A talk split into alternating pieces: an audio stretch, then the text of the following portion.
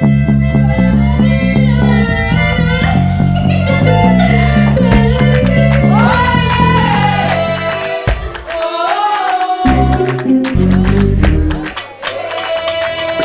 no ar. No ar.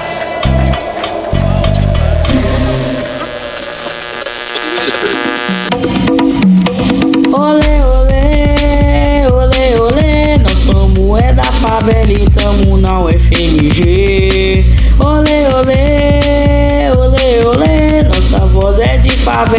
Brotando no FMG. Quebrada no ar.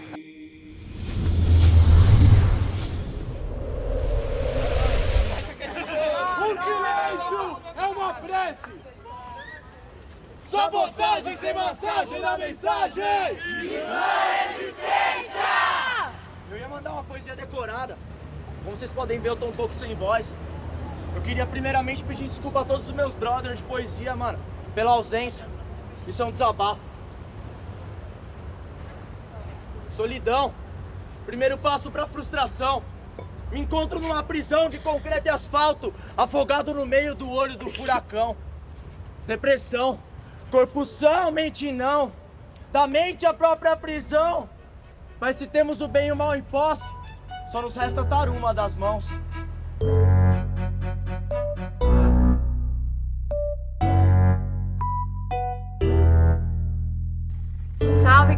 Aqui quem fala é a Jess e tá começando mais um Quebrada no Ar.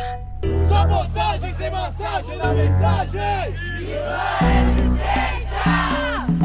Salve galera, salve jazz. Eu sou o Grabs e é um prazer enorme colar aqui com vocês mais uma semana na rádio. Hoje é o nosso penúltimo programa dessa temporada do Quebrada no Ar. Mas calma que nós voltaremos e o último programa tá imperdível.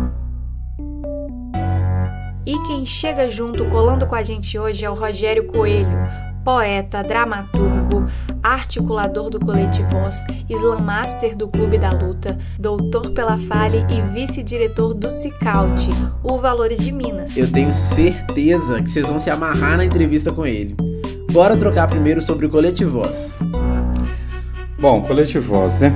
Coletivoz é de 2008, dia 10 de setembro de 2008, a gente abre o primeiro sarau Coletivoz de periferia. Como tudo, tem um antes, né? Antes, um pouco antes, eu já estava iniciando os estudos é, de letras na PUC do Coração Carístico em 2003. E aí, lá eu encontrei com um grupo de pesquisa da professora Ivete Walt, que era literatura e a rua. Nesse grupo de pesquisa, eu fui descobrindo um pouco dos poetas marginais que já tinham começado a surgir ali logo depois da publicação do Ferrez, né, da literatura marginal, da revista Caros Amigos, e fazendo a pesquisa sobre o livro do Ferrez, o Manual Prático do Ódio, nesse grupo de pesquisa, eu fui até São Paulo descobrir o Sarau da Cooperifa, e para conhecer, né, porque amigo da Cidinha da Silva, ela já, já, me, já, já tinha me falado do sarau e eu não tinha ido ainda em São Paulo e aí a gente foi conhecer e, e entre outros amigos o Alan da Rosa, o Rodrigo Sirico chegando lá né, numa noite quarta-feira na extrema extrema periferia zona sul de São Paulo 300 pessoas dentro de um bar recitando poesia entre professores, crianças, pessoas da comunidade e nesse dia estava muito cheio, em especial porque de repente subiu o Mano Brown para recitar. Então ele estava lá nesse dia e aí foi uma catarse, né? Foi aquele momento massa assim, de a gente poder conhecer, trocar uma ideia e tal. E eu falei com o Sérgio, eu falei, olha, nós estamos voltando para Belo Horizonte e nós vamos começar um sarau lá em Belo Horizonte, porque eu não conheço nenhum sarau assim lá.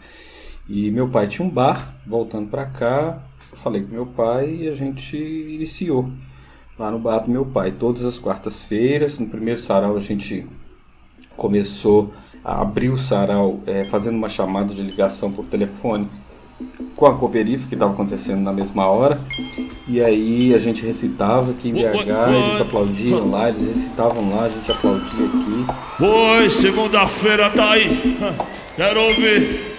Aham. Oi. Ah, yes. Dia de preto, irmão. Que aqui estou mais um dia. Sob o olhar sanguinário do vigia. Você não sabe como é caminhar com a cabeça na mira de uma HK. Detalhador alemão, o de Israel, estraçalha ladrão que nem papel. Na muralha em pé, mas o cidadão José, servindo o estado, bebe bom, Muito massa conhecer mais sobre o início dessa trajetória, né? A arte é encontro. E o Rogério também foi o propulsor do Slam BH e contou pra gente um pouquinho sobre. Será que Deus ouviu minha oração? Será que o juiz aceitou a apelação? Eu mando um recado lá pro meu irmão se tiver usando tá ruim na mim. Ele ainda tá com aquela mina. Vai São Paulo, conhece lá é, algumas pessoas e aí o Thiago Peixoto que foi mais incisivo, né, o Daniel Michone, de orientar um pouco nessa construção do primeiro sarau. A gente ainda não conhecia a Roberta é, Estrela Dalva pessoalmente, assim. Então foi a Roberta que inicia, né, o Islã Brasil em 2008. Já tinha o Zap, já tinha o Islã da Guilhermina, já tinha o Islã Resistência, já tinha alguns Islãs, assim, não eram muitos em São Paulo nessa época, mas pelo menos uns 10.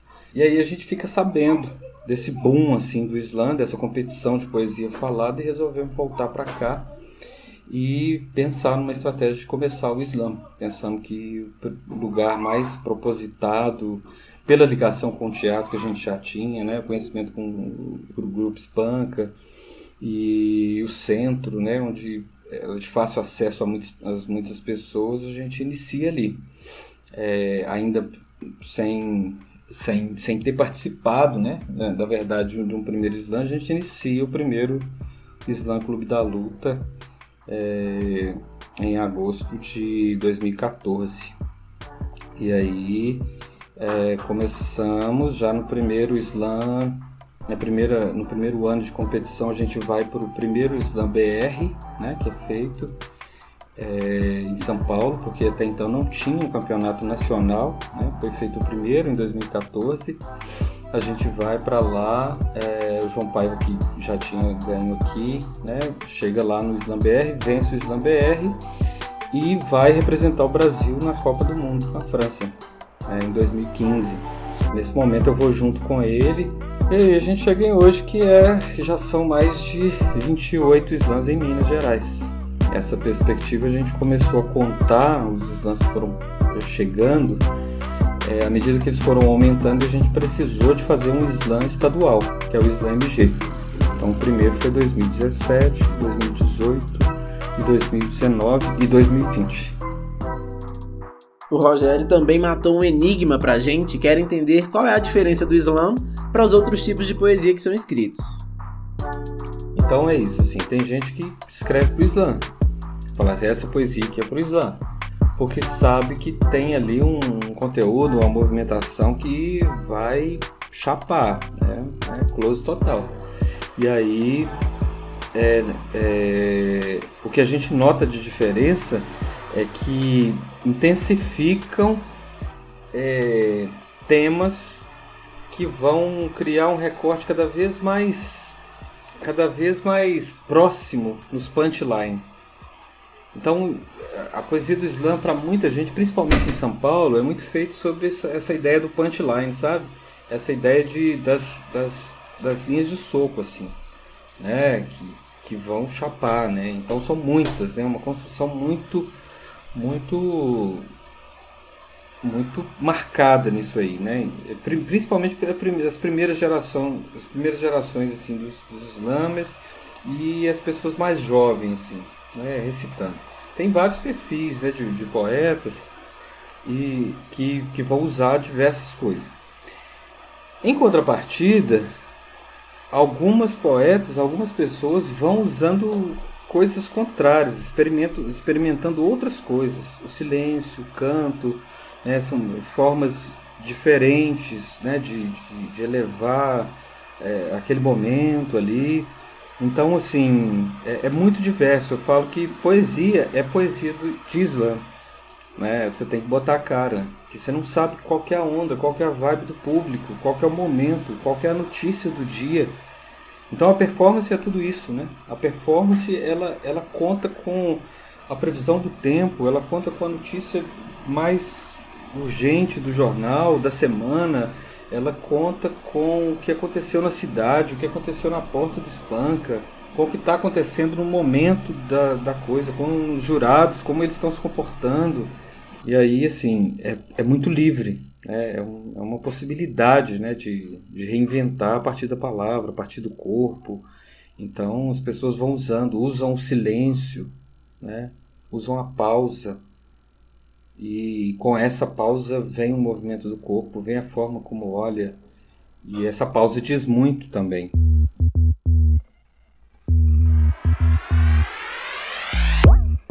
Então a gente pode dizer que o slam é mais livre que os outros tipos de poesia, né? Isso, Jess. O slam reflete o que perpassa na quebrada, né? A liberdade de ser e de fazer que a gente aprende desde muito cedo. É como nas batalhas de rap também, né? Que dão total liberdade na rima. Também ouvimos um pouco sobre a trajetória das pessoas após descobrir o slam.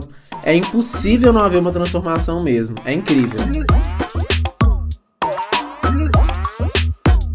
Dia é difícil, né? Mas a gente vai tendo algumas alguns exemplos assim né de pessoas que, que começam a, a, frequentar né, o Islã por exemplo e começam a, a, a partir dali é, entender essa possibilidade de protagonizar em outros espaços né.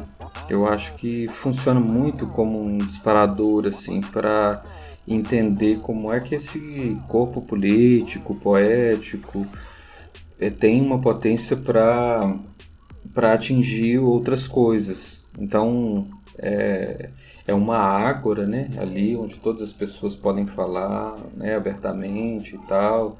É esse movimento de protagonismo. Então, se a pessoa sente que ela recebeu palmas numa noite, assim como no sarau, né? A gente firma muito esse pacto, né? Com as palmas é, para quem sobe pela primeira vez no palco, porque é um, um momento em que as pessoas startam uma nova possibilidade. Assim. Então, é, vendo os exemplos assim que a gente tem das pessoas que a gente conhece, a pessoa vai no slam, às vezes recita um, um, poema pequeno e começa a recitar, se torna slammer e começa a ficar conhecido e grava vídeo e começa a ser convidado para recitar. Bom, a gente está chegando ao final do nosso programa, do nosso terceiro programa, mas temos uma notícia massa para vocês. O nosso quarto programa vai ser um sarau com poesia do Rogério, poesia da Joy e poesia da Ana e da Elisa Castro, que também são integrantes do Afrolíricas. Não percam! Um salve para o Rogério pela entrevista de hoje, salve para o Teatro no Ar, que é o nosso projeto, e um salve para você aí de casa que tá ligado no programa. E vocês podem conferir essa e outras entrevistas pelas plataformas digitais do Teatro no Ar. Um abraço!